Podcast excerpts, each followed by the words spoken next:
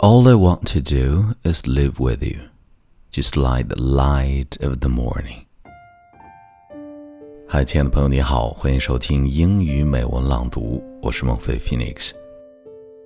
今天与你分享的美文是来自泰迪·汤普森的《I Don't Want to Say Goodbye》。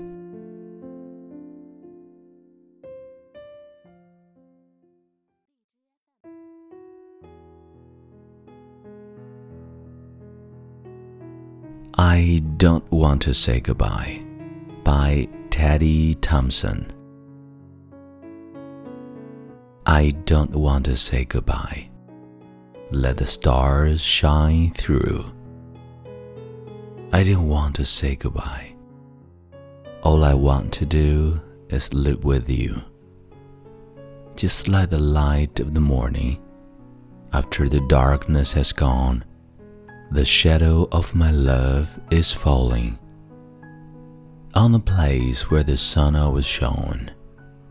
Don't you know that's where our hearts both belong?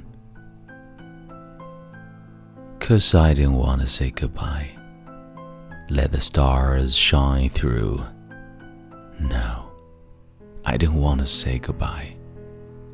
All I want to do is live with you.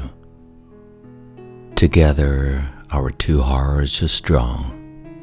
Don't you know that's where our hearts both belong? Cause I didn't want to say goodbye. Let the stars shine through. I didn't want to say goodbye. All I want to do is live with you.